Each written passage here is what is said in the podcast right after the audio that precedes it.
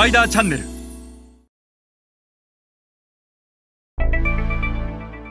皆さんこんにちは。スパイダーの森部です、えー今日は欧米の先進グローバル消費財メーカーと日本の消費財メーカーのアジア新興国市場における導入戦略の違いについてお話しします。まず最初に申し上げたいのは欧米の先進的なグローバル消費財メーカー例えばユニリーバーや P&G ネスレといった消費財メーカーと日本の大手の消費財メーカーではアジア新興国市場における導入期戦略に大きな違いが存在します。その違いが、えー両社のマーケットシェアの違いにつながっており今日はこの両社のアジア新興国市場における導入期戦略の違いについて学んでいきます。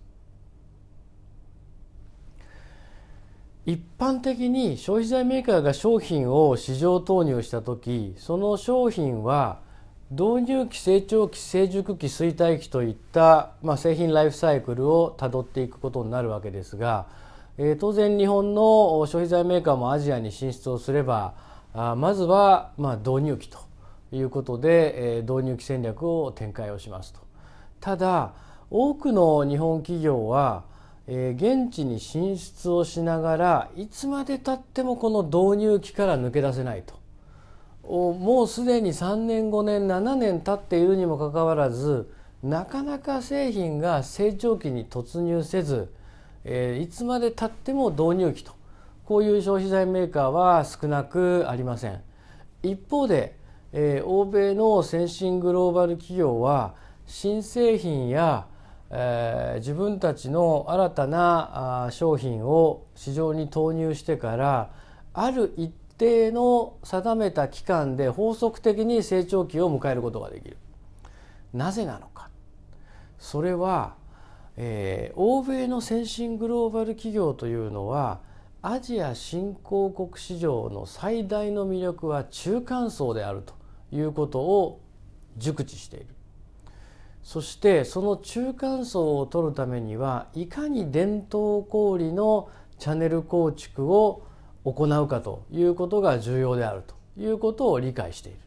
したがって彼らの導入期戦略の KPI はいかに伝統小売の間口カバレッジを増やすか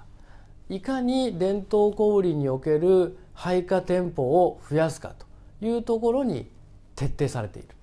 そのためのディストリビューションネットワークの構築だしそのためのディストリビューションネットワークのマネジメントであると。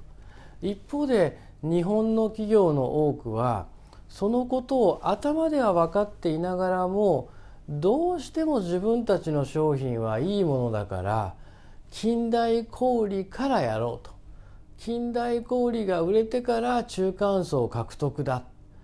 こういう思想がどうしても働いてなかなか本気で伝統小売の攻略や中間層の獲得に戦略が向いていない。当然アジア新興国というのは日本よりも所得が低い国ですからそしてまた消費財というのは数十円数百円のものを数売ってなんぼの商売。そうなってくると一番ボリュームのでかい中間層を取れない限り成長期に突き抜けることはできないのです。重要なのは